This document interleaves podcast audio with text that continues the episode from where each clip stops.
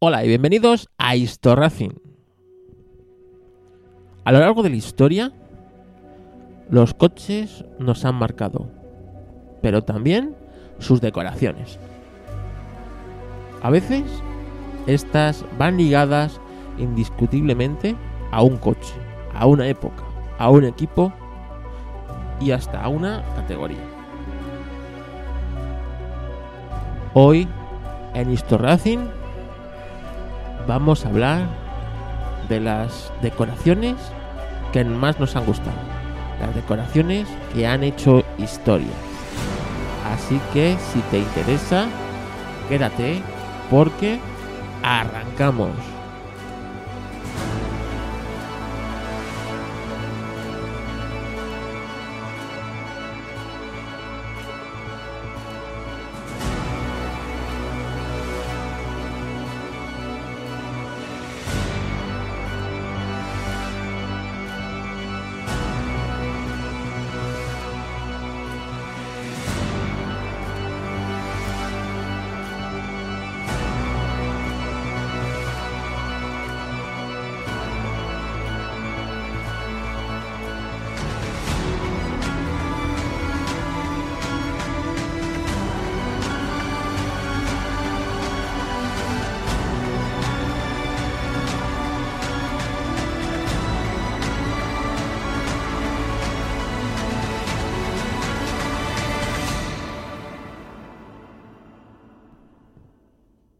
La verdad es que este podcast no lo tenía pensado hacer, no se me había ocurrido.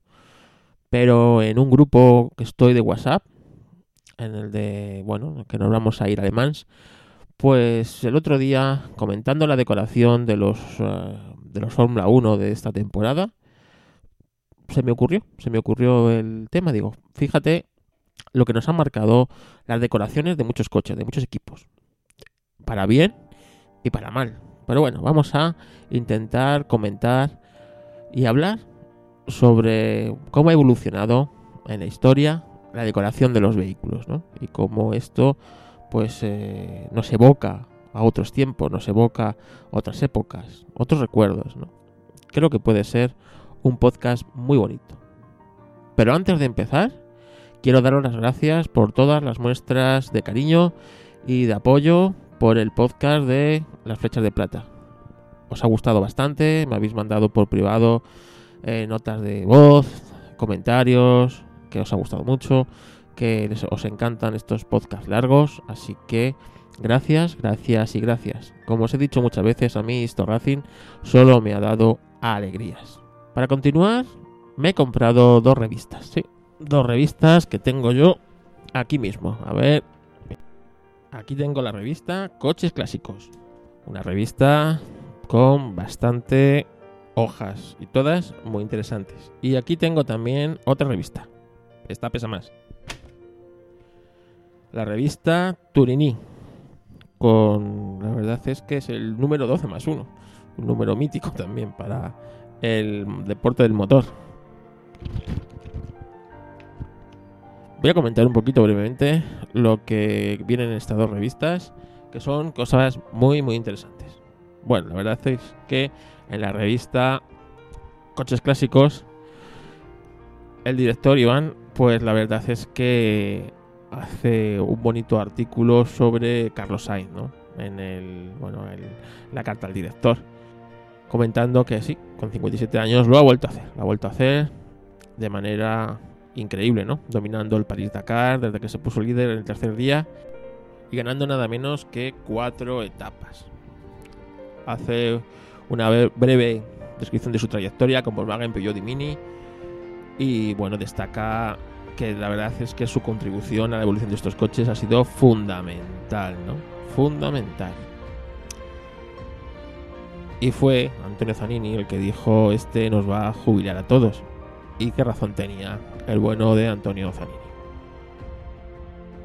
La verdad es que la revista es muy interesante este, este mes, viene muy interesante. Quizás la portada no es tan espectacular como otros años, a pesar de que viene un Deltona y un Celica. Pero, pero no sé, me gustó más la anterior, ¿no? La del Ford Score, por ejemplo. Viene un preparativo de, bueno, de cómo iban a afrontar el Rally Monte Carlo, que recuerdo que ocurrió, os lo dije en el anterior número, y ha llegado a acabar el número 91, mi amigo Iván. Así que grande, Iván, grande lo que has conseguido. Espero que nos lo cuentes a los micros de Histo Racing, la experiencia. Hay un bonito reportaje sobre el el Alfa Romeo Sprint, el Julieta Sprint, a ver si lo encuentro. Aquí. Muy bonito el reportaje con un bonito Alfa Romeo Julieta y el plato fuerte, la comparativa entre el Lancia Delta Integrale 16 válvulas Evo 1 y el Toyota Celica Turbo de Carlos Sainz. Realmente coches míticos de los principios de los años 90. ¿Quién no quería tener uno de estos? Hay un bonito artículo sobre, bueno, de Ramón Biosca, sobre el garaje soñado. Ramón Biosca es el director de la revista Turini, que ahora hablaré de ella también porque la he comprado este mes, como otros, pero este mes me ha gustado mucho la portada donde nos comenta, bueno, pues los coches que tienen en su garaje. Muy interesante, no os lo voy a decir para que leáis la revista. Un breve reportaje sobre el SEA 600 y sus 70 años. Ay, el 600, sabéis que yo tengo un 600, para mí es un coche muy, muy especial. Realmente la revista Coches Clásicos todos los años, todos los meses nos sorprende con, con bonitos reportajes y bonitos, digamos, artículos, ¿no? De cosas muy, muy interesantes. Hay un reportaje, además lo, leí ayer, sobre. A ver si lo encuentro. Es un bonito reportaje sobre los Sport prototipos de los 60, ¿no? Aquí está, cuando los Sport nos entusiasmaban, ¿no? Y bueno, pues habla de estos maravillosos coches Sport prototipo de principio de los 60. Hasta que luego llegó la lucha Ferrari-Ford y acabó con ellos, ¿no? Bueno, pues ahí está, un bonito reportaje y luego el paso de, de Iván en la preparación con el 127 en el rally de Andorra junto a bueno pues eh, Jesús Bonilla director de Motor Clásico que iban en el coche. Ves qué bonito. Dos revistas rivales no Motor Clásico y, y coches clásicos y los dos directores compitiendo en el mismo coche. Pues sí la verdad es que es muy bonito. Y la revista Turini que en este número el 12 más 1 o sea, el 13, tiene un bonito SEAT 1430 preparado por Juncosa, ¿no? Y habla, tiene un bonito reportaje y amplio sobre la familia Juncosa, que eran preparadores de los SEAT en los años 60 y 70. La verdad es que es muy bonito. Y también destaco un, muy bonito reportaje de Esteban Delgado sobre Ove Anderson el hombre tranquilo. Bueno, Ove Anderson fue un gran piloto de rallies, campeón sueco, campeón con, bueno, casi todo el mundo recuerda la, su época de los Alpine, ganador del Monte Carlo y también fue uno de los, bueno, el director de Carlos Sainz, ¿no? Cuando fue director del equipo Toyota. Así que Ove Anderson, una figura muy importante que seguro tendrá su propio Histo Vamos a guardar las revistas a buen recaudo. Estas son las dos revistas que me compro este mes. La verdad es que me hubiera gustado comprarme pues también el motor clásico y estas cosas, pero bueno, voy alternando de vez en cuando comprándome pues una y otra. El coche clásico siempre cae. Este mes ha caído porque tocaba el Turini. El mes que viene, pues seguramente tocará coches clásicos o alguna de estas. Es, es importante el, bueno, el comprando estas publicaciones y apoyando también ¿no? estos proyectos. Turini, un proyecto, fijaros, lo difícil que es sacar un podcast, pues imaginaos una revista con 500 ejemplares, que es lo que tiene Turini. Y bueno, pues Coches Clásicos igual, ¿no? Son revistas tan rara avis que, bueno, hay que apoyarles. No se puede comprar todo siempre y todos sabemos dónde encontrar en el lado oscuro las revistas, pero bueno, eh, comprando y apoyando proyectos está bien dentro de la medida de nuestras posibilidades. Vamos con el tema de, Listo Racing de hoy, las decoraciones de los coches. Comentaba, no era un podcast que yo hubiera preparado o tenía en la lista de podcast, pero me ha parecido muy interesante y he empezado a desarrollar la decoración de los coches, cómo nos ha marcado, cómo nos ha influido y cómo han cambiado los patrocinadores a lo largo de los tiempos y cómo esto también ha afectado al mundo del motor. Todo esto viene por, una conversación que hemos tenido en privado en un grupo de, bueno, de Telegram. Estábamos comentando las presentaciones de los nuevos proyectos de, la de Fórmula 1, viendo cómo no han cambiado mucho. Bueno, quizá el Alfa Tauri, o Toro Rosso, como le vamos a llamar todos, es el que más ha cambiado. Pero realmente, ¿cómo ha evolucionado esto? Y yo creo que no para bien. No para bien. Y esto es culpa, yo creo que de, bueno, de que la televisión no se dan abierto. Esto ha sido un gran error de la Fórmula 1, en este caso, histórico. Un, error histórico que se va a pagar muy, muy caro. Y al haber vendido estos derechos al mejor postor a las televisiones privadas, hace que la Fórmula 1 no sea visible. Y siendo un deporte no de, grandes masas, como puede ser el fútbol o el, fútbol americano en Estados Unidos o otros deportes, esto yo creo que es un gran error para la hora de atraer anunciantes e incluso para los equipos, ¿no? Es un error total, ya no solo por el impacto de visibilidad, por cantidad de anunciantes que hay. Y bueno, yo creo que esto es un error que puede costar muy caro a este deporte ya que lo que no se ve no existe. Y eso sí. Y cuando hemos visto en este país que descubrió la Fórmula 1 muy tarde, con Fernando Alonso, que bueno, esas, esas sobremesas de los domingos, con la gente en la televisión viendo la Fórmula 1, y ahí, pues claro, con 3, 4 millones de espectadores, puedes pedir lo que quieras, la visibilidad. Tú como equipo, como proyecto, cualquier marca va a querer estar ahí anunciándose, lo que sea.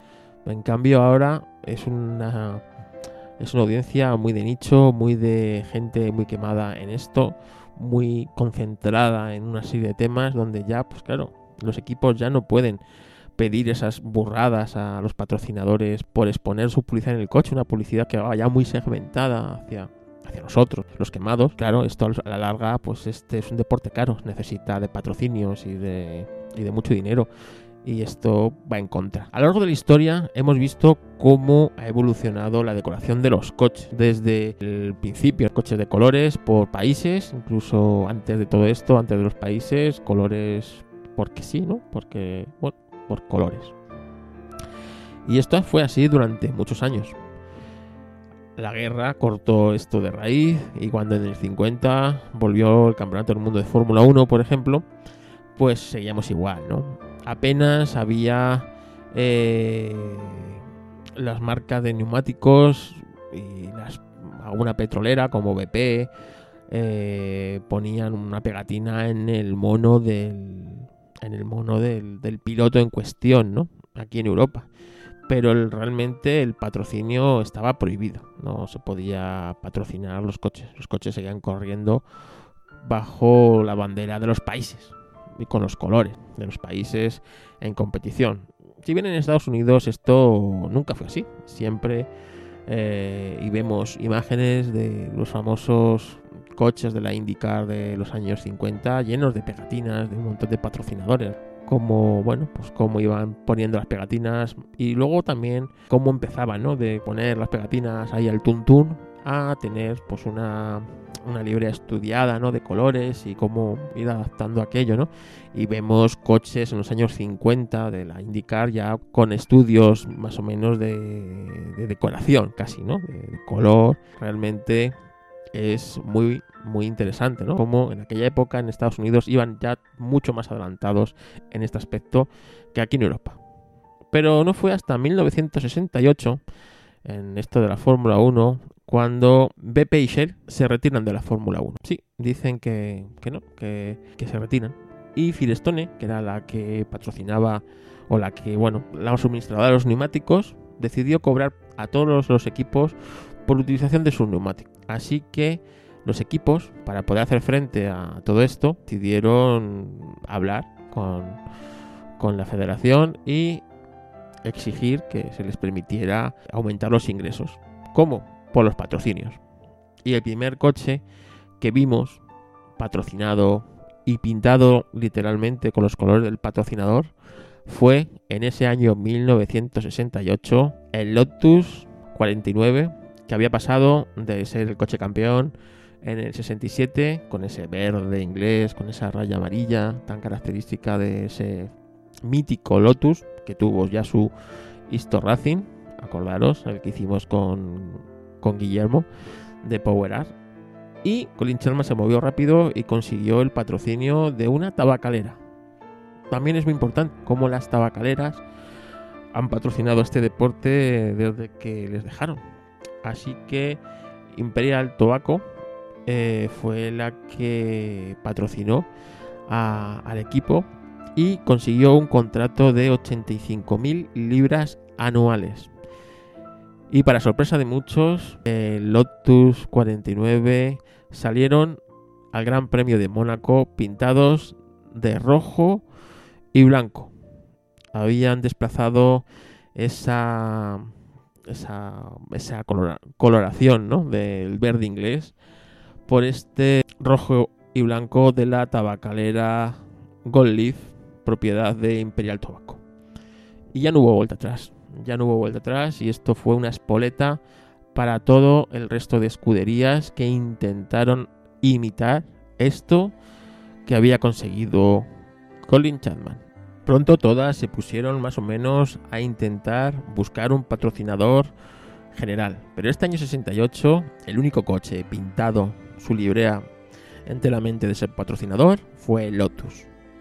Pero Ferrari enseguida empezó a montar pegatinas de sus patrocinadores y vemos las primeras pegatinas de Shell, la de Champion, suministrador de bujías, la de Connie en el Ferrari. El Eagle, el Eagle TG1 Westlake también tenía pegatinas de sus mm, suministradores, como las bujías Champion, como de los neumáticos Goodyear, que él en el 68 iba con Goodyear, no con Firestone. Y eso también ha marcado la historia de la, de la competición. Honda, el equipo Honda también se le empezó a ver pues con su pegatina de lubricante Shell, de bujías, una de Firestone como suministrador de neumáticos para aquilatar un poco menos ¿no? la factura que tienen que pagarle. Matra, Matra se movió rápidamente y consiguió el apoyo de la petrolera Elf para patrocinarle, ¿no? Y pronto vemos los Matra con ese azul tan característico con su patrocinio de, la petrolera Elf. Y poco a poco todas fueron incorporando eh, alguna clase de patrocinador. Y ya los coches dejaron de tener ese color por países y en menos de un año los coches fueron multicolores y ya nada tenía que ver el país con el color de procedencia del coche. Estudiando decoraciones y un poco la historia de estas, a mí me vienen a la cabeza muchas decoraciones míticas de, coches de carrera, ¿no? tanto de Fórmula 1, de prototipos, de rallies. Pero claro, he querido preguntar a varios amigos de Histo Racing cuáles serán sus decoraciones míticas, las favoritas, para ver qué sacamos en común, para ver realmente cómo asociamos competición con, una marca, con una decoración, un coche con una decoración y no con otra, no lo sé. Y la verdad es que es interesante. Voy a ir metiendo los audios que me habéis ido mandando. En primer lugar, la decoración de los cigarrillos Gold Leaf, que también vestían el Lotus 72, con ese fondo rojo y los vivos blancos y dorados. Siguiendo con esta marca inglesa, Lotus, quedaba muy bien también el negro y dorado de John Player Special, a mi gusto, en el Lotus 79. Pero también quedaba muy bonito en el Lotus 97T del año 85 de Ayrton Senna. Muy probable por el contraste que se producía entre ese amarillo tan fuerte o flujo del casco del piloto brasilero con el fondo negro y dorado del auto. En segundo lugar, otra decoración para mí este, eh, muy agradable o por lo menos este, llamativa era la del Hesketh 308E del año 78 de la revista este, erótica Penthouse. En dicha decoración se veía en el lateral y frente del auto una señorita que sostenía entre sus manos un cartelito que decía Risla, que también era una fábrica de papel de cigarrillos.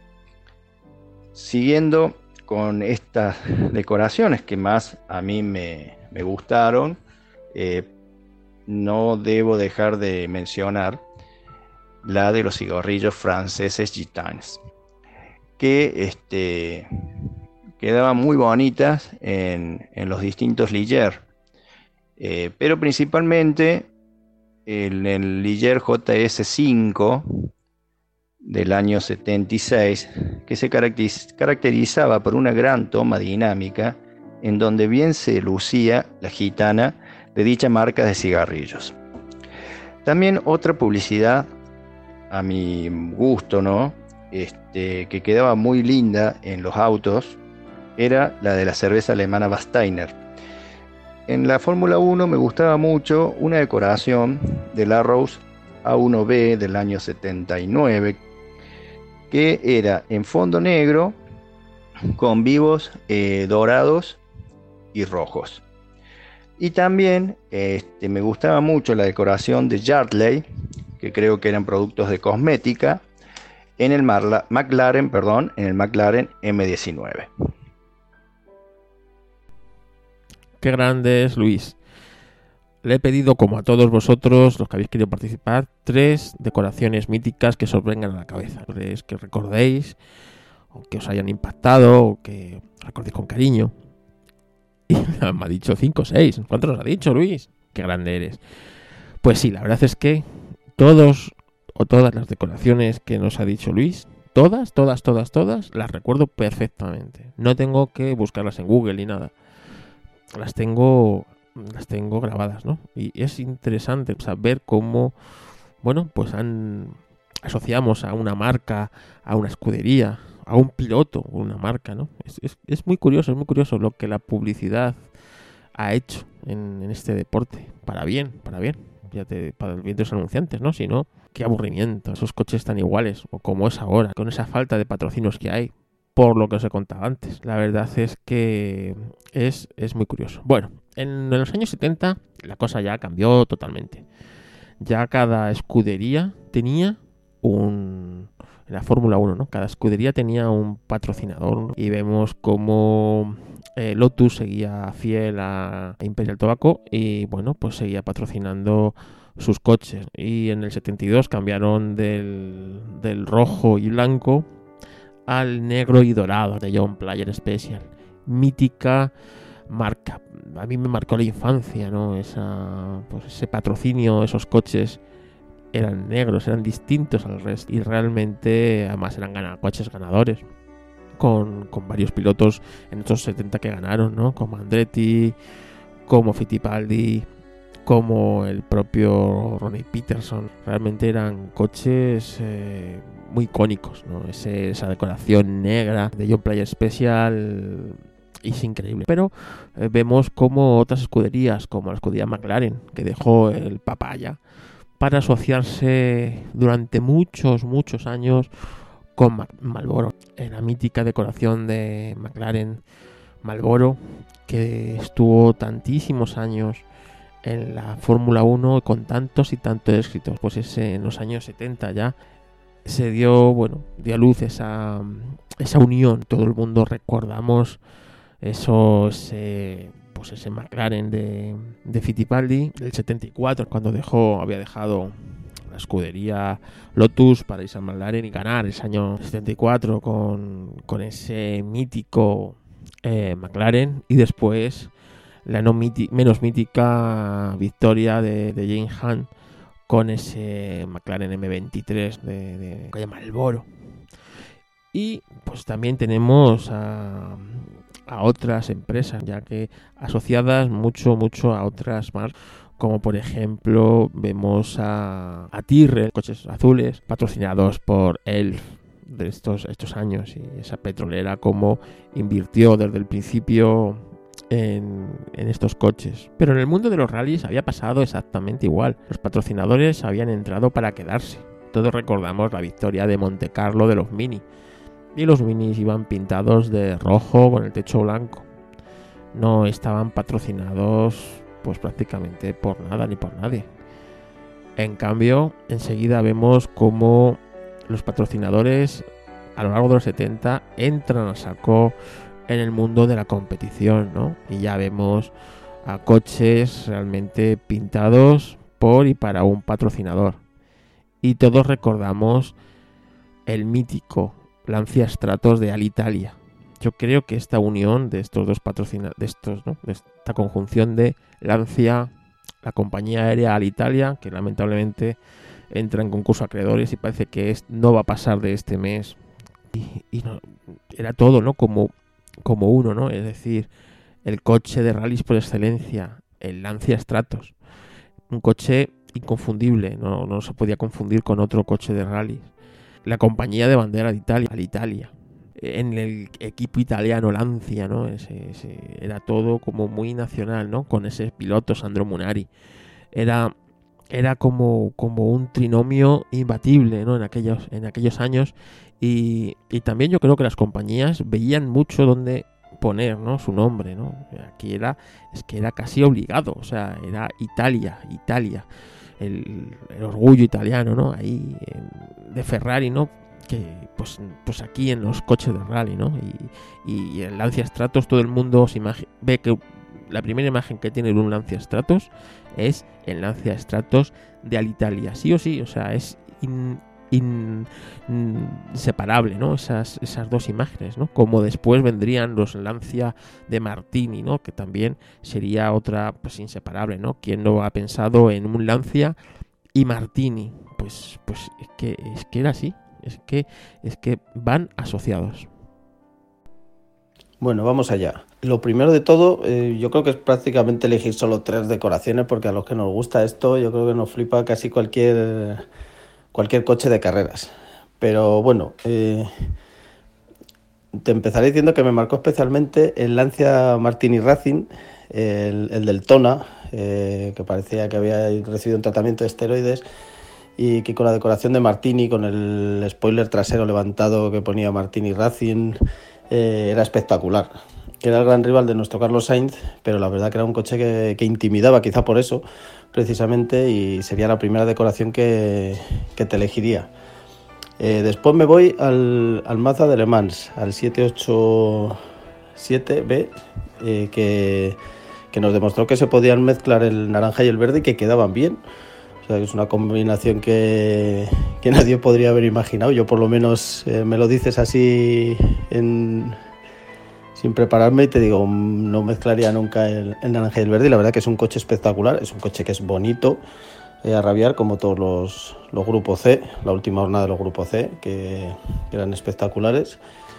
Y por último, te voy a elegir otro coche de Le Mans de la época, que es mi coche de carreras favorito, y que es el Peugeot 905 Evo 1 que es un coche que básicamente era blanco, pero con los detalles de los colores de aquella época de, de Peugeot Sport, que llevaban las líneas grises, amarillas, azul y roja, y que con la carlinga pintada en negro, que, que resultaba espectacular y que es eh, posiblemente es mi decoración de carreras favorita. Como ves, no te he metido ningún Fórmula 1 porque ahí así que soy prácticamente incapaz de elegir uno. Creo que de los Fórmula 1 me gustan todos es Iván. Iván de coches clásicos. Así que algo de coches se sabe. La verdad es que desde pequeños yo creo que nos marcan estas decoraciones. Siempre tenemos un coche favorito y ese coche se nos hace mítico. Por ejemplo, a mí el Scalestri, ¿no? Me encantaba y siempre añoré tener el Lancia Stratos de Italia, de Scalestri. Nunca, nunca lo, tuve, ¿no? Y siempre era un coche. Había dos coches en el Scalestri que, quería tener. Uno era ese, el Lancia Stratos de Italia, y otro era el Tyrrell de seis ruedas. Otro coche mítico que siempre va asociado a esa decoración azul de Elf, de Mítica, de los Tyrrell, ¿no? Así que yo creo que desde pequeño se nos, se nos marca, ¿no? Se nos marca y juntamos la decoración, el patrocinador, con, con el coche que nos gusta. entonces es como una unión. También es curioso, ¿no? Que, eh, bueno, pues yo, que no he sido, o sea, nunca he fumado, no tomo alcohol, y para mí no me, influye, ¿no? Esa, la publicidad ahora tan denostada de el tabaco, de las bebidas alcohólicas, hoy con las casas de, apuestas, ¿no? Tampoco me da a mí por gastarme los dineros ahí en las casas de apuestas, ahora sin conocimiento, ¿no? Entonces, es curioso como, y además conozco bastantes casos, ¿no? Que personas aficionados de toda la vida que hemos convivido, hemos visto, hemos mitificado, ¿no? Esos patrocinadores, esos patrocinios de estas cosas y luego al final no, no hemos ni consumido esos productos ni, ni similares, ¿no? Me parece curioso. Pues me pide Carlos que piense en tres decoraciones que me hayan llamado especialmente la atención. Yo creo que la que más recuerdo es la del Jaguar de Le Mans, el Silcat, aquel eh, morado y blanco. En mi caso creo que tiene bastante, bastante que ver porque bueno, pues fue el, primer coche de Scalextric que tuve junto con el Porsche 962 Repsol de, de pareja. Otra decoración mítica y muy usada, muy usada, muy usada, la de los McLaren Malboro que se tiraron, ahora decimos continuistas, ¿no? Pero se tiraron que 20 algún años con la misma con la misma decoración. Y eh, mm, me gustaría acabar con la decoración de Porsche Rothmans en todas y cada una de sus variantes. En Le Mans, en, en el Dakar. Yo creo que son quizás las decoraciones más, más míticas para mí. Este lo habéis conocido, ¿eh? Gerardo. De Mecánica Pod. Amigo personal, compañero podcaster y compañero de fatigas y batallas.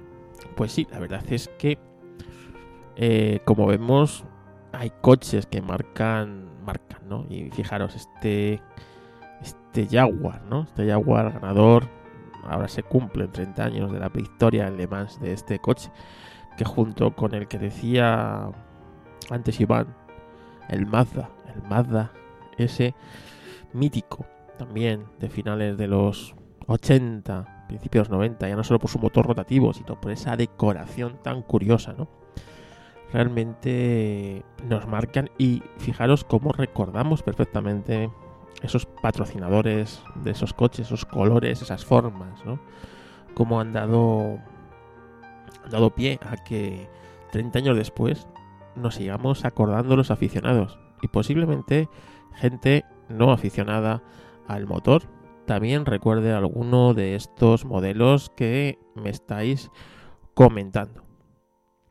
Hablaba Gerardo del Porsche Rothman y para mí Rothman es otra de esas decoraciones míticas del mundo de la competición desde los años 70, tanto en rallies como en circuitos. Es mítico, mítico, mítico. Para mí es una de las míticas mm, eh, decoraciones y patrocinios, ¿no? Esto del motor. Pero no por Porsche, que sí, ¿no? Eh, estaba ahí Porsche, por ejemplo, el de Benny Fernández, que estaba patrocinado por Rodman. Sino a mí me empezó a marcar esta, esta marca cuando el Lancia Stratos, volvemos al Lancia Stratos, el Lancia Stratos de, Jorge Bargation, hacia el 80, 80, 81. Empezó a ser patrocinado por Rothmans. Y la verdad es que le quedaba genial. Y a mí es una decoración que se me quedó en la, en la retina. Y después, en esos años 80, vinieron esas victorias aplastantes ¿no? de los Porsche. Esos míticos Porsche 962 de Rothman. Y ese año 84 también, con, con la entrada en el Dakar con los 959 eh, también pintados eh, de Rodman, ¿no? Eh, míticas decoraciones de los 80. Rodman también fue mítica en los 90 al patrocinar al equipo Williams. Y bueno, pues recordamos el malogrado Ayrton Senna. El coche como iba pintado, esa decoración de Rodman que luego se mantuvo muchos años en la Fórmula 1 ligada al equipo eh, Williams de Fórmula 1. ¿no? Realmente eh, estos grandes patrocinios han marcado pues a muchos equipos ¿no? y han estado a lo largo de muchos, muchos años. Son míticas, aunque tampoco es que hayan ganado mucho. Pues en Fórmula 1 me gustaba mucho la del Baronda del 2000 creo que era, que lo llevaba Villeneuve, es que no tengo la maqueta aquí delante ahora mismo, que tenía medio coche pintado del 555 y el otro medio pintado de Lucky Strike. Esa me encantaba. Luego una mítica de la que me acuerdo mucho siempre es del Citroën ZX de Rally Ride que llevaba los colores de Camel. Los colores de Camel a mí me encantaban. Y luego otra de Le Mans, pues la del Pink Pig. La verdad es que esa era muy bonita y muy curiosa.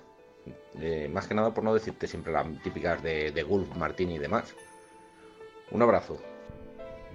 Bueno, esta persona que ha hablado es Oscar Terroso, gran amigo de Histo Racing, oyente.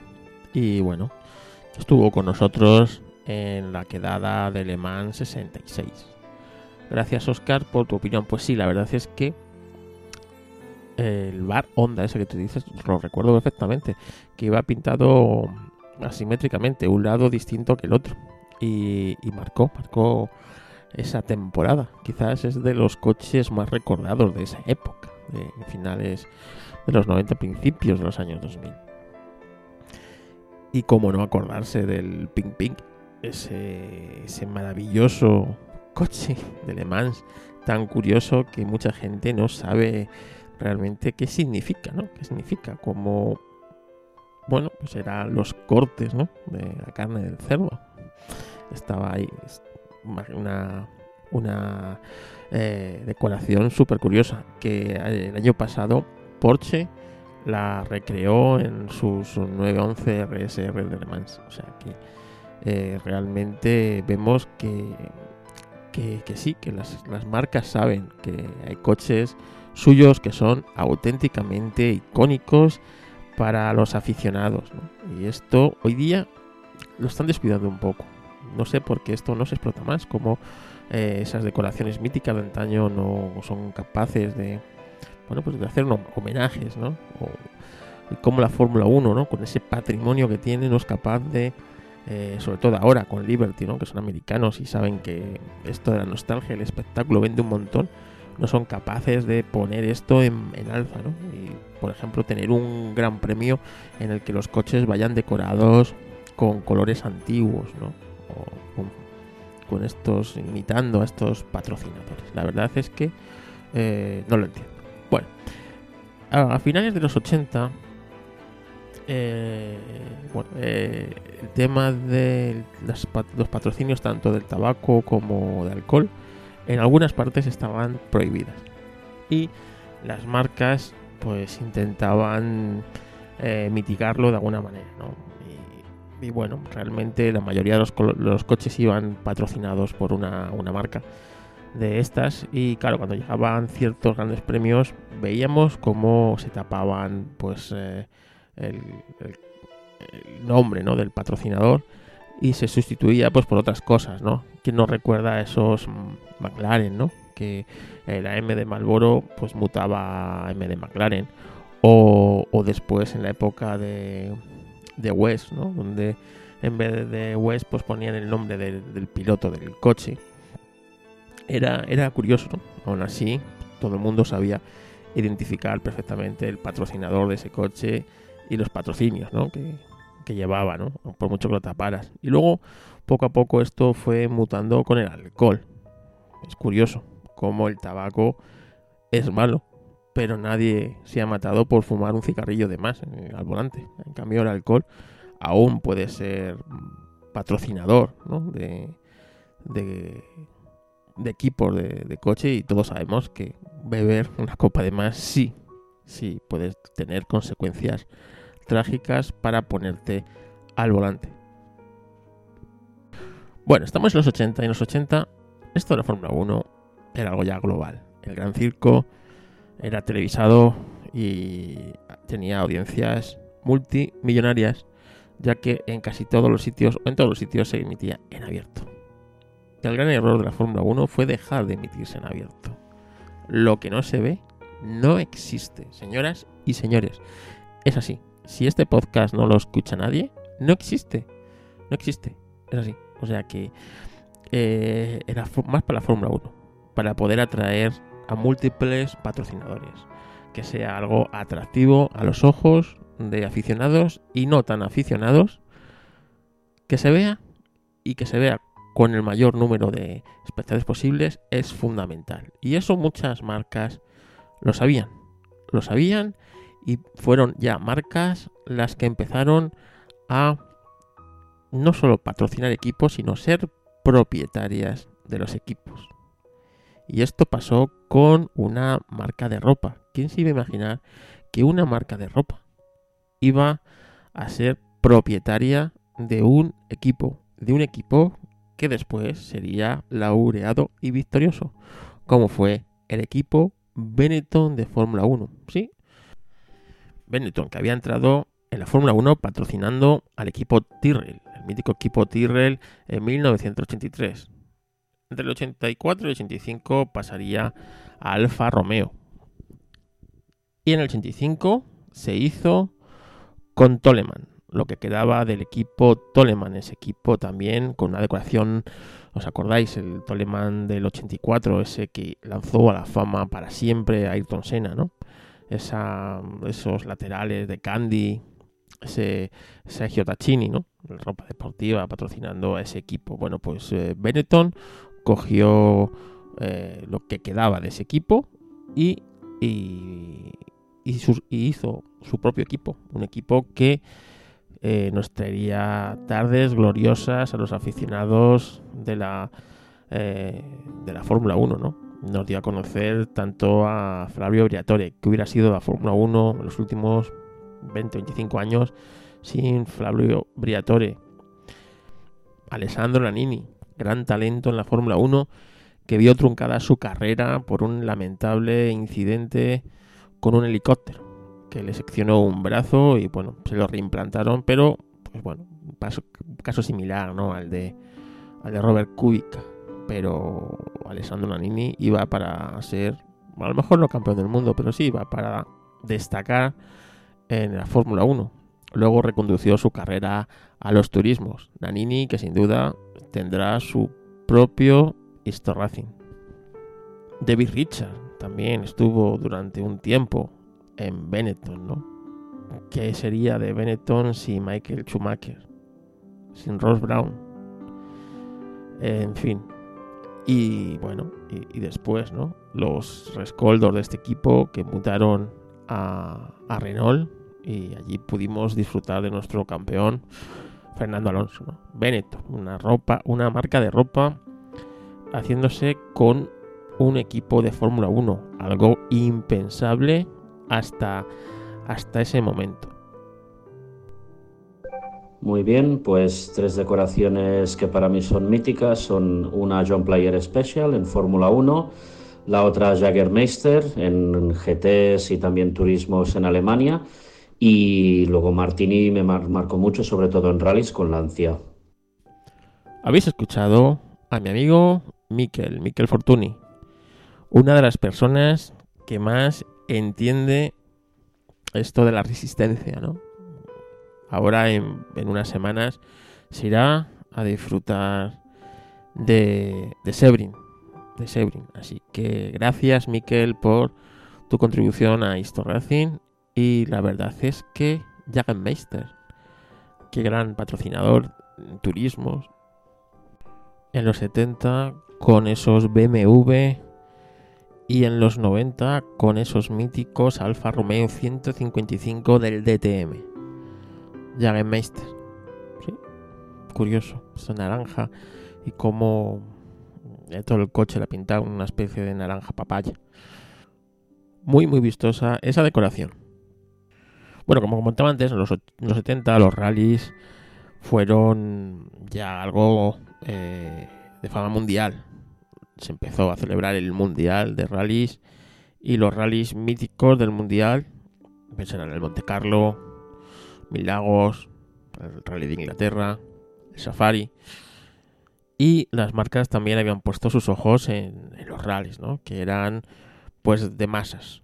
La gente invadíamos las cunetas para ver aquellos hermosos coches trazar aquellas curvas. Y en los 80, como no, los magníficos y admirados grupos B, ¿no? Esos idolatrados coches que, bueno, a día de hoy poco tienen que ver, que envidiar, ¿no? A los coches que tenemos hoy día de, en cuanto a velocidad y paso por curva y espectacularidad, ¿no? Pero que en aquellos años 80 marcaron a toda una generación. Como no recordar esos Audi, ¿no? Eh, los Audi oficiales. Después, ese Peugeot 205 con los míticos colores de Peugeot Sport. Esas franjas azules, amarillas y rojas con ese fondo blanco tan característico. Es Shell, la patrocinadora, con el, en el morro, ¿no? Y bueno, eran coches realmente con una decoración, digamos, sencilla, pero muy, muy efectista. Pero, ¿cómo olvidar los maravillosos Lancia S4 de Martini? Martini. Martini Racing, que ya en los 70 había estado patrocinando a, a Lancia en circuitos. Había estado patrocinando a Porsche también en circuitos. Y en los 70 y en los 80 ya se lanzó a rallies de la mano de Lancia. Lancia con la que estuvo muchos, muchos años en un binomio de éxito absoluto. Después volvió a pasar a los circuitos y patrocinó al equipo oficial Alfa Romeo del DTM, con esos maravillosos 155 de Martini Racing. Y bueno, hasta hace cuatro días la hemos tenido en la Fórmula 1, esta vez patrocinando al equipo Williams. Martini, otra gran empresa que ha decorado grandes coches que todos los aficionados hemos soñado algún día con conducir. Hola Carlos, soy Sansa de Podcastinando. Me preguntas que, qué decoraciones son las que más me gustan. A ver, yo he sido siempre ferrarista, entonces el rojo Ferrari, pues bueno, sería casi que el primero, pero creo que ibas más por la, idea de, los que tenían algunos colores en, la carrocería. Así que voy a, hablar de estos. El primero, sin duda, sería el John Player especial de, de Lotus. Esos Lotus negros a mí me captaron la atención ya de pequeño y solamente por la decoración y por los coches yo ya quería ir con esa marca. En segundo lugar, pues podría también la decoración de los Peugeot 205 Turbo 16, aquel blanco con, esas rayas de colores, eso me, encantaba, sobre todo porque me gustaba mucho el coche y lo seguía, entonces pues bueno, era una, una tenía un vínculo con eso. También los colores, por ejemplo, de, Lancia Martini. Y bueno, mención especial podría hacer de, los colores Rodmans y también del Gulf del Porsche de Le Mans. Y yo no puedo quedarme tranquilo si no hablo de motos, porque las motos es algo que he seguido con mucha pasión también, entonces pues tengo que, contar algo de las motos. La decoración primera con la que me quedaría es la, la de Kamsa, la Honda Kamsa de Sito Pons, que fue casi lo que me enganchó a las motos. Eso lo tengo que contar yo en alguna, en alguna ocasión. Después también los colores de Honda HRC, eh, de la RC30, que fue la primera campeona de, las modernas Superbikes. Eh, esa moto también es blanca, tiene una combinación de rojo, blanco y azul que flipan. siempre me gustó mucho esa combinación. Y luego la decoración de Repsol de Honda también. Qué poca vergüenza, Vicente. Qué poca vergüenza. Venir a mi podcast, a Histo Racing, a hablar de motos, de coches cojos. Y encima, Honda. Si todavía fuera una Yamaha la de Buen Reini, la Suzuki, de Kevin Swan. Bueno, pero una puñetera onda.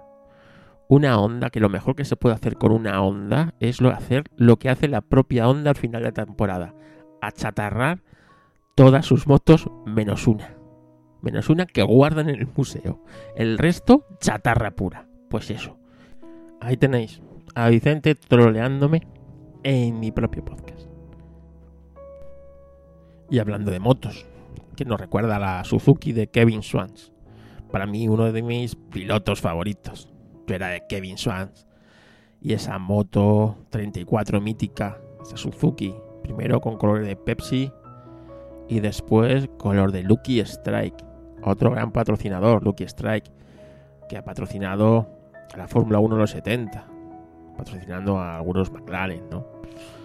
Realmente, como os digo, hay patrocinios que son míticos. Las tabacaleras, un montón. Y hablando de, pilotos españoles, ¿quién nos recuerda el coche de Emilio de Villota? Para los de mi generación es algo icónico, ¿no? Emilio Villota era el piloto que luchaba por estar en las parrillas en esos años 70. En mi casa, pues había un póster de Emilio de Villota, del Banco Occidental, cuando los bancos no solían estar en, en las carreras, no era su territorio.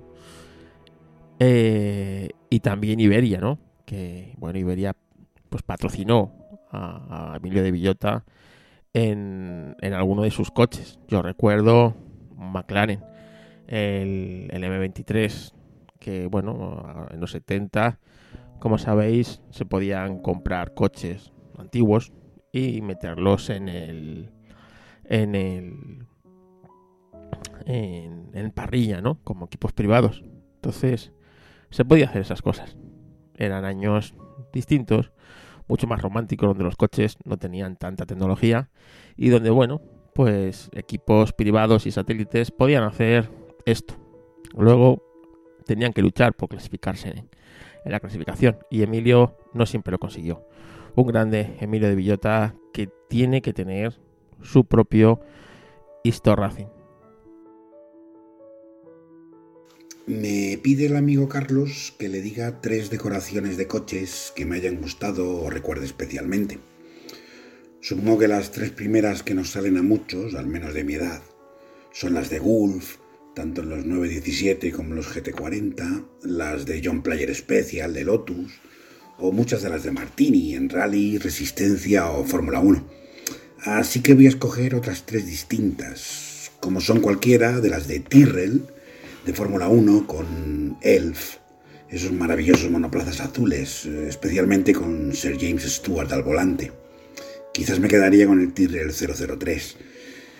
Otra que me encanta es la decoración del 917 cola larga de Le Mans en el año 71, creo recordar.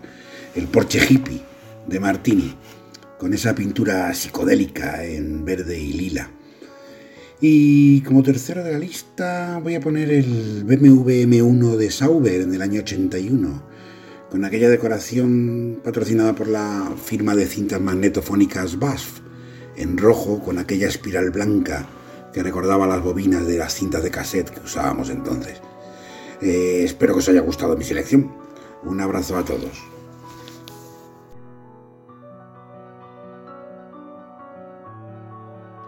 Sí, Juanjo, recuerdo absolutamente todas esas decoraciones que me dices. Ese 917 psicodélico, ya con los colores Martini del 71, cierto, cierto, cierto. Y cómo olvidarse de ese M1 de Bass, también muy mítico de principios de los 80. Y bueno, Tyrrells, que todos los Tyrrell azules eran mm, inolvidables, ¿no? Como os he dicho antes, el Tyrrell, el sin ruedas, era uno de esos coches que siempre quise tener en el, en el Scalestri. Y nunca, nunca tuve. Tenía un Ferrari verde, un Ferrari verde, sí, que venía en el, pues en el circuito de Scalestri que compró mi padre, ¿no? Un Ferrari verde, otro Ferrari rojo y una especie, no sé qué Fórmula 1 era, amarillo. Yo creo que también podía ser un Ferrari amarillo amarilla. Tela, ¿eh? Como tela para este. Y, y lo de Wolf, la mítica decoración de Wolf. Yo tenía un Mercedes Bunker, Mercedes Bunker, iba decorado con colores de Wolf. Sí.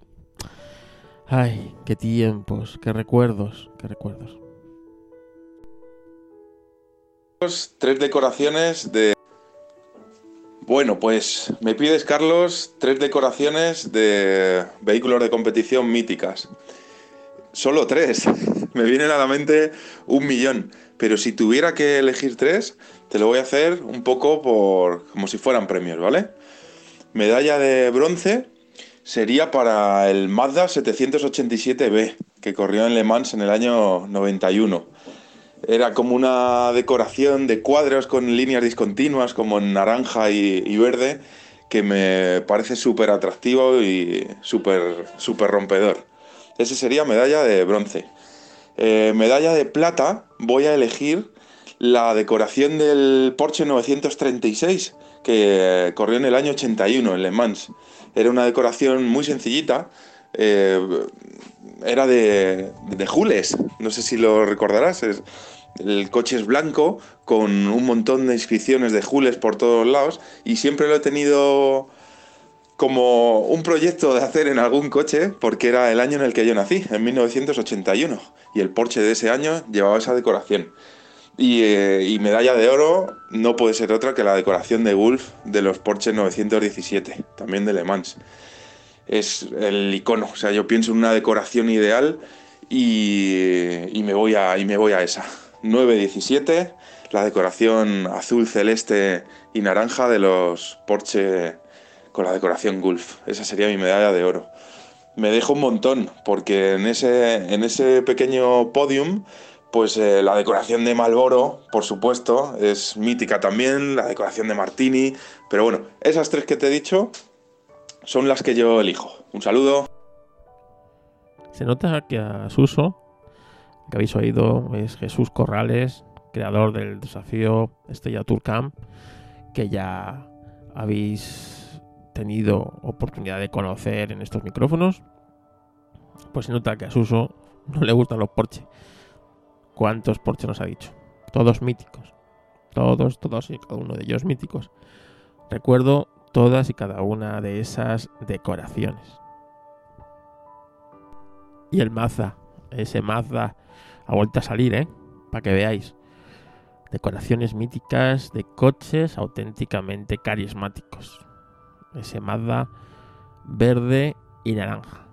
Ese Mazda que ganó hace 29 años las 24 horas de Le Mans con un motor Wankel, marcando un hito en la historia. Otra de las míticas decoraciones que siempre vamos a recordar es la de Subaru. Subaru con los 555, esos Subaru azules que marcaron la historia de los rallies en los 90. ¿Quién nos recuerda ese Subaru impresa de Carlos Sainz? que por la mala suerte y una lesión impidió que en el año 1995 se proclamara campeón del mundo de rallies. Pero sí lo fue ese año Colin McRae con el Subaru 555 impresa. Y Malboro, Malboro que desde el principio apoyó a nuestro campeón, a Carlos Sainz, en varios proyectos. El primero que recuerdo es el de Ford, ese Ford Sierra Cosworth, pintado con los colores de Marlboro, la petrolera Ertoil, patrocinador oficial de Ford, que bueno, marcaron una época en el Nacional de Rallys y catapultó a Carlos Sainz a fichar por el equipo Toyota. Y ahí seguía Marlboro apoyando a nuestro campeón. Y los colores míticos de ese Celica no corresponden realmente a los de Toyota, que sí, que son rojos y blancos, pero corresponden a la decoración por Malboro. Y si veis, el coche dibuja los típicos colores, la típica M de Malboro, en rojo y blanco, que también pues bueno, combinan genial con los colores de Toyota. Y Malboro siguió apoyando a nuestro campeón, en el año 92 con el famoso Toyota Celica GT4. Y ahí seguían esos colores de Marlboro, ahora ya más disimuladamente. Ya eran redondeados, no eran los típicos eh, colores eh, M de Marlboro rectangular, ¿no? Así que que veáis que, que bueno, que Marlboro patrocinaba muchos eventos del motor y cambiaron a Castrol, quien nos recuerda las míticas decoraciones de Castrol. Si he de quedarme con una decoración de Castrol de los rallies, me quedó la del año 95 y ese, ese GT4 con de faros redondos, tan para mí uno de los coches de rally más bonitos que, que han corrido, ¿no? Ese Toyota a mí me maravillaba. Una lástima que fuera descalificado y bueno, pues no lo volviéramos a ver correr en rallies. Nada más que en ese año, bueno, la segunda mitad del 94 con Cancún y ese año 95. Y esa decoración de Castrol que le quedaba también a ese coche, mucho mejor que al, al GT4 anterior. Y muchísimo, muchísimo mejor que al Corolla, que ya pilotó nuestro Carlos Sainz en el año 98. De, infast, de eh, infausto recuerdo, ¿no? Para, para nosotros y seguro que para Carlos Sainz por ese agrio final. Realmente los rallies de los 90 están marcados por estos coches, estos coches y están ligados a estos patrocinadores, a los Martini de los Lancia Grupo A, los Lancia Denta Integrale hasta el año 92, el de Malboro y Toyota hasta el año también 92 de Castrol, la segunda mitad de los 90 con Toyota. Y de 555 con los Subaru. Sí, es cierto que Marlboro cambió Toyota por Mitsubishi y estuvo patrocinando al equipo Mitsubishi con el que Tommy McKinnon fue campeón del mundo a finales de los 90. Para esta época, para los 90, ya para pintar los coches había que hacer un estudio de, bueno, pues del mensaje de los patrocinadores. Había muchas empresas dedicadas solamente a esto. Diseñadores que se estrujaban la cabeza y los primeros ordenadores con procesadores gráficos que eran capaces de, bueno, pues diseñar las eh, de los coches con, bueno, pues con los integrar todos los patrocinadores. Estuve hablando con Borja, Borja Sanz, que es diseñador de decoraciones de coches deportivos, que no me ha podido dejar una nota de voz, pero sí me ha contado algunas cosas. Me ha dicho cómo antes pintaban los coches a mano, a mano, con pinceles. Por lo tanto, a veces, pues romper un alerón de un Fórmula 1 significaba muchas horas de trabajo, no solo de ingeniería, de, construcción de ese alerón, sino de luego de pintado de este, que se hacía totalmente artesanal, totalmente a mano. Y él recuerda cómo en el equipo Brabham de los 80 estaban pintando los colores del Martini con pincel en un alerón. Cosa que todo eso cambió. Ahora me dice que los diseños se los da a imprenta para que hagan vinilos. Y esos vinilos luego se colocan en la, pieza en concreto del coche. Y que si, bien el coche se diseña en, completo, luego los vinilos son capaces, eh, los ordenadores son capaces de darte esa pieza eh, para que el vinilo la corte perfecta y luego aplicarla pues como se aplica el, vinilo, ¿no? Con, calor y, y, bueno, con las formas estas que tiene el vinilo que se adhiere como si fuera parte de la estructura del, vehículo, ¿no? ahorrando también pues mucho eh, peso y porque claro el vinilo pesa mucho menos que la pintura y también haciendo los coches mucho más aerodinámicos nos demos cuenta que en los 80 eh, bueno pues eh, se dejaron de utilizar lo que son adhesivos porque la pegatina tiene un cierto relieve y ese relieve afectaba a la aerodinámica de, los coches, ¿no? Entonces se prefería pintar el todo, serigrafiarlo, ¿no? Todo y para que estuviera todo totalmente uniforme. Bueno, pues ahora con los vinilos esto ya es otra historia. Otra historia y otra evolución más. Tres decoraciones míticas de coches que recuerde, pues facilísimo. Lo primero que me viene a la mente es Martini, Martini Racing, por supuesto, rojo, azul y blanco. Eh, me viene a la mente el dorado y negro de John Player Special. Y me viene a la mente también Rothmans. Este que habéis oído es Miguel, Mike, que es un gran oyente de Histo Racing y ha tenido a bien participar con sus tres decoraciones favoritas del mundo del motorsport.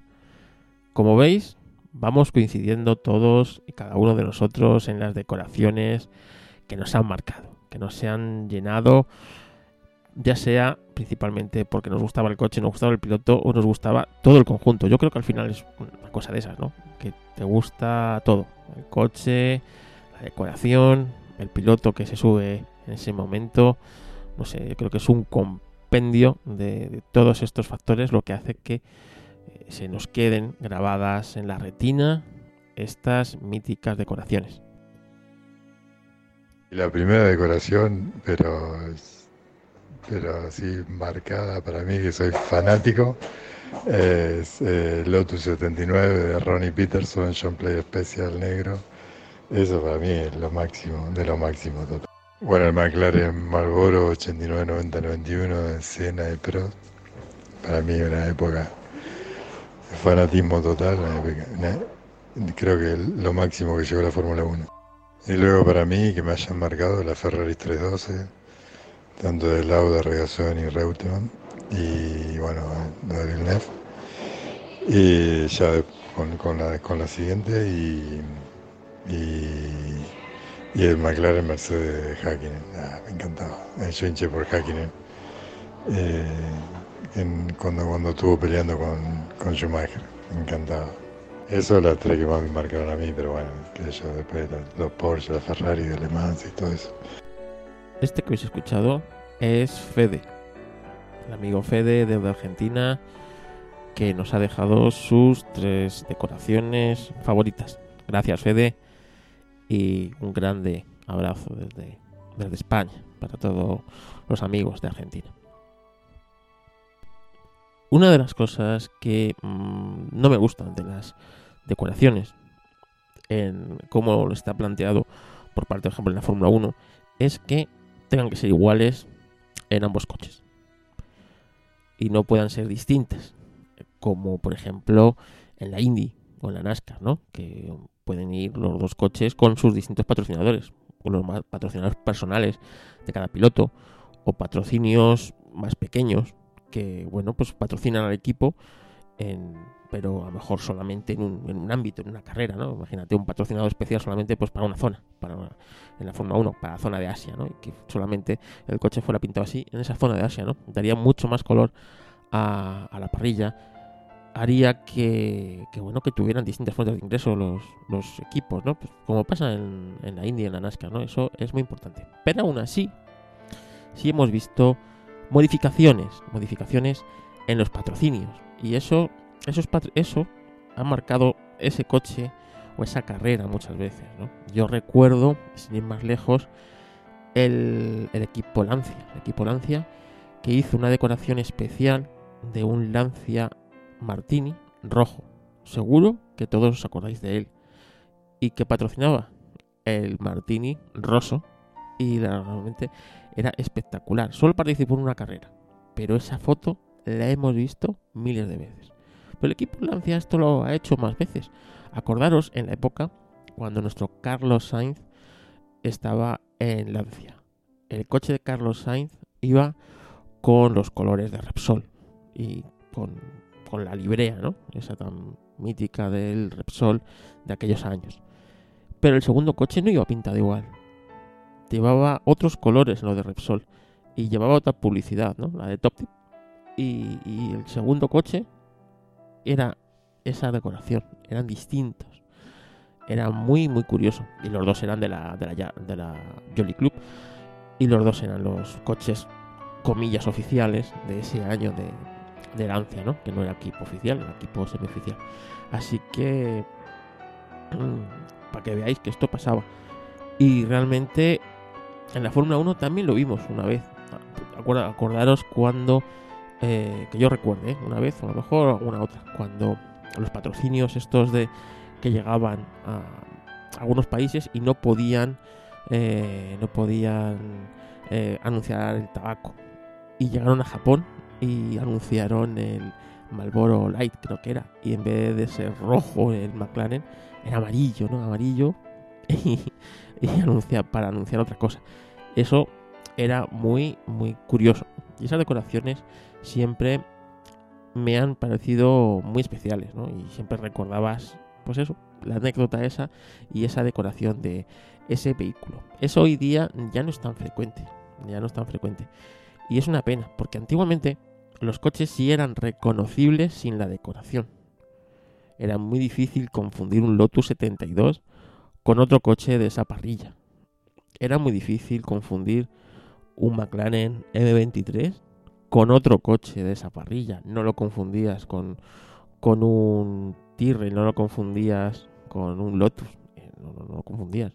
Y hoy día, si quitáramos la pintura a la mayoría de los coches de la parrilla, seríamos incapaces de distinguirlos. Totalmente, o sea, yo sería incapaz de distinguir, yo creo que dos coches. O sea, no, o sea, no es posible. Y eso es una pena, ¿no? Cuando antes, pues eh, no solo era esa decoración la que marcaba el coche, ¿no? Sino el diseño del coche. El reglamento era tan abierto que permitía esos diseños tan extravagantes, tan bonitos, algunos tan horteras otros, tan efectivos otros y tan bizarros otros, ¿no? Como cuando Tyrrell le dio por poner un coche con seis ruedas. ¿Cuál es tu decoración favorita? Seguro que tienes tres decoraciones favoritas de tus coches que te han marcado por cualquier circunstancia. Cuéntamelo, cuéntanoslo por Twitter, arroba. También me lo puedes contar en Instagram. Búscanos historracing podcast. El grupo que tenemos en Telegram, que sabéis que ya es privado, ya no puede entrar cualquiera. Pero bueno, si eres fiel oyente y has llegado tarde a Historracing, pues pídeme una invitación. Quizás aún puedas conseguirlo. Y como os he dicho muchas veces, Historracing no me lo paga nadie. Me lo pago yo mismo. Así que, si te interesa, soy fotógrafo. Foto Carlos Castillo. Fotografía social. ¿Que necesitas fotografía de empresa? Fotógrafo corporativo. Fotografía y vídeo de empresa.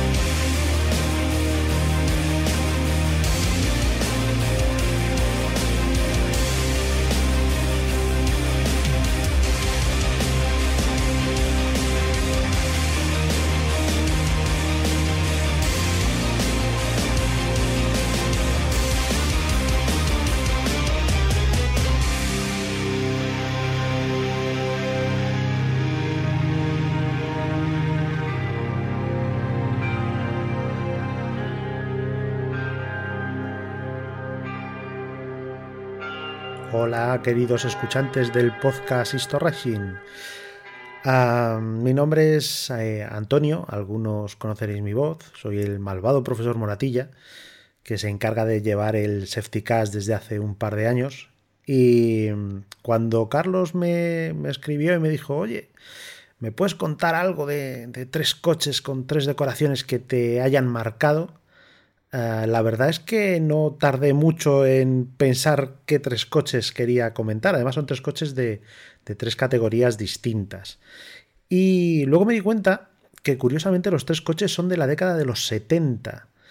Entonces, bueno, pues os, cuento un poco lo que más... Eh, los coches que más me han llamado la atención. Por un lado tenemos el, el Porsche 917-20 de cola larga, eh, apodado Pink Pig, el cerdito rosa, eh, que también le llamaban el cazador de trufas, que corrió Le Mans en 1971 con el número 23 y, los pilotos eran eh, Reinhold y creo que era Will Causen o Willy Causen, creo recordar que eran. Y, bueno, la verdad es que el coche salía bien, salía, si no recuerdo mal, posición 7, 8 en parrilla, algo así.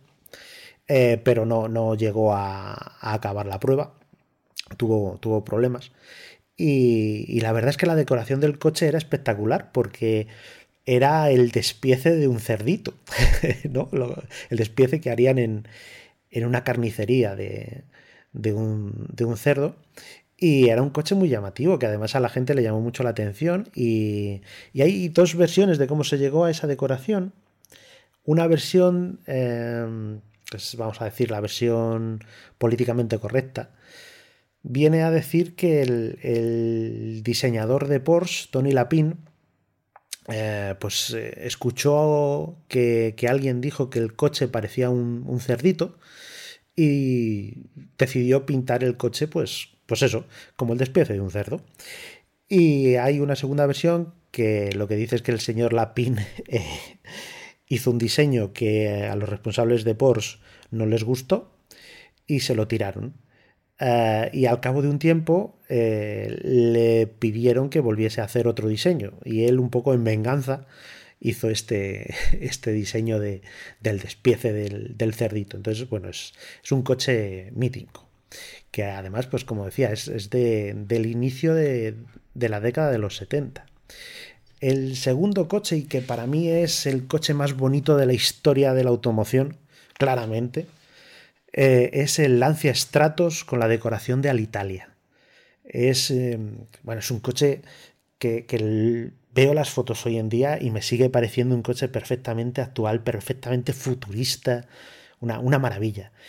Y, este coche, el Lancia Stratos, tuvo unos prototipos. El primer prototipo se llamaba Stratos Zero Concept. Em, que, bueno, pues eh, una, una, versión de este prototipo salió en una de las películas de James Bond, y, bueno, era un prototipo muy, muy curioso, muy, muy avanzado, muy pensado en lo que era la, aerodinámica de los aviones de la época y era, era, realmente espectacular. Y el coche se empezó a producir entre el año 73 y el 74, llevaba motor Ferrari V6 eh, y se homologó para competición en el año 74 y fue un coche que marcó época porque ganó automáticamente los campeonatos del 74, del 75 y del 76 de rally. O sea, fue algo espectacular. Y yo creo que todos tenemos en, la memoria esa imagen de, de, los documentales de, los rallies de, hace años, eh, con, con, el, el con la decoración de Alitalia, blanca, verde y roja, era, vamos, maravilloso. Un coche, es el coche desde mi punto de vista. Y, seguimos en la década de los 70 y nos vamos a por la tercera decoración que creo que, marcó una época en un coche que también marcó una época, que es el, Lotus 78 y el Lotus 79, los dos.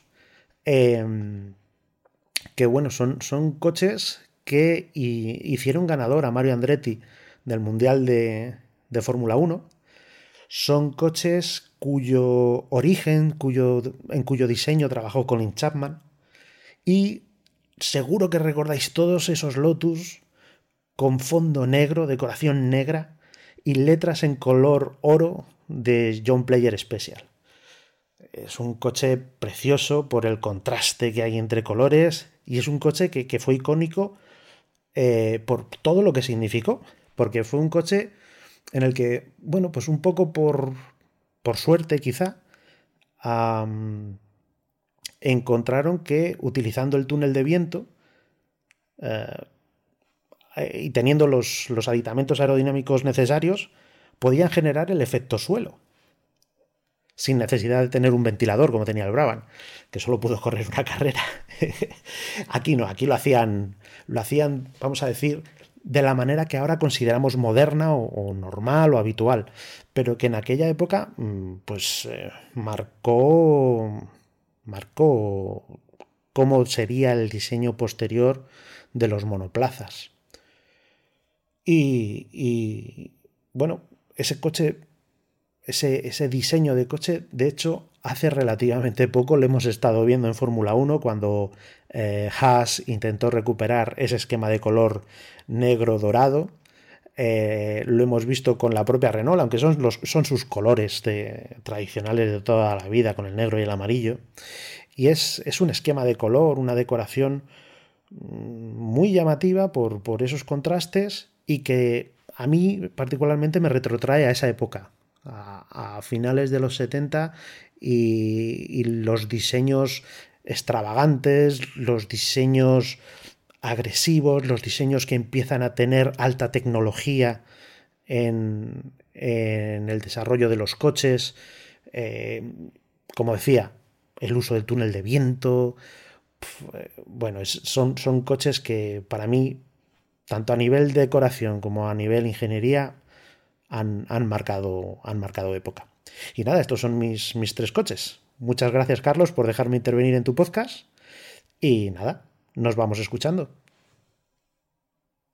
Yo os prometo que al malvado profesor Moratilla, yo solo le di pedido tres decoraciones. Tres decoraciones. Y me ha hecho un podcast de siete minutos. Gracias, malvado profesor. Te queremos en Histo. A ver si vienes más a menudo. Bueno, y falto yo. Sí, yo no os he dicho. Tres decoraciones que me haya marcado. Y os lo voy a decir. Venga. Si bien es cierto que todas las que se han nombrado en este podcast las recuerdo con, con pasión. Las recuerdo y, y están entre mis favoritas. ¿Vale? Pero por ser distinto, os voy a decir tres que me marcaron también y que no han dicho. Una es un coche de los 80, de finales 80, que solo corrió una temporada, pero que era muy distinto. Es el Leighton House. La publicidad de Leighton House con ese verde, no sé. Sabéis que los, los hombres solo vemos un número de colores muy determinado. Mi mujer os diría hasta la tonalidad. Verde, no sé qué. Bueno, pues para mí es un verde así clarito, una especie de verde de esmeralda. Con el morro, con la publicidad verde de BP. Para mí es icónico. Ese coche, no, no sé qué tenía, pero me llamó mucho la atención. Era un coche muy, muy bonito. El Leighton House. Solo corre una temporada. Otra decoración que me, que me gustó mucho y que siempre me parecía graciosa era la que llevaba Jesús Pareja. Jesús Pareja en todos sus coches tenía un patrocinador, que era la revista Hola. Sí, Hola. Y sabéis que el logotipo de la revista Hola no ha cambiado yo creo en toda la vida. Pone Hola, sí, entre exclamaciones, ¿no? Y lo tenía puesto en los paragolpes siempre adelante. Y yo siempre pensaba que cuando estaba, estaba acosando a, otro coche para adelantarlo, el otro por el retrovisor veía un coche diciéndole hola. me parecía muy gracioso. Pero de Jesús Pareja me gustaba mucho el Porsche 962 de Repsol. Ese Porsche para mí era muy bonito. Una de las decoraciones de Repsol que no... Yo, Repsol no tiene unas decoraciones muy bonitas en los coches Aquí si quitamos a lo mejor el, el Forest Core Rally Car, el, resto eh, no me han gustado especialmente las decoraciones de, Repsol. Pero esa me gustaba, ese azul oscuro, el logotipo Repsol resaltaba muy bien y el coche, que, el coche era muy bonito. El Porsche 962C es un coche muy, muy bonito. Pues esa decoración también mm, me ha gustado. Las decoraciones de Wolf, de los Porsche 917, eran espectaculares. Realmente la película de las 24 horas marcó a todos los que lo vimos y realmente eran muy, muy racing, muy, muy top. Podría decir esa. Podría deciros la, la de John Player Special de cualquier Lotus. Podría deciros la de cualquier Martini, de cualquier Lancia, podría deciros básicamente todas las que otros ya han dicho. Pero me voy a quedar con una muy, muy especial para mí. Una que la tengo desde la infancia, desde que era niño. Y es ese SEAT, bueno, Fiat 131 Abarth, decorado por SEAT, azul, con los aletines amarillos, que pilotaba Zanini, que fue campeón, no, subcampeón de Europa en el año 79. Ese coche me encantaba, me encantaba esa decoración, me encantaba ese coche y realmente eh, aún recuerdo verlo pasar en la cuneta en ese año 1978. Creo que era el año 78. Así que de ese coche, siempre que lo veo en fotos, en, modelo, es un coche que me trae grandes recuerdos de la infancia. Y ya sabéis que la nostalgia es una cosa inherente al ser humano. Gracias por escuchar Histo Racing. Y gracias a todos los que habéis colaborado en este episodio.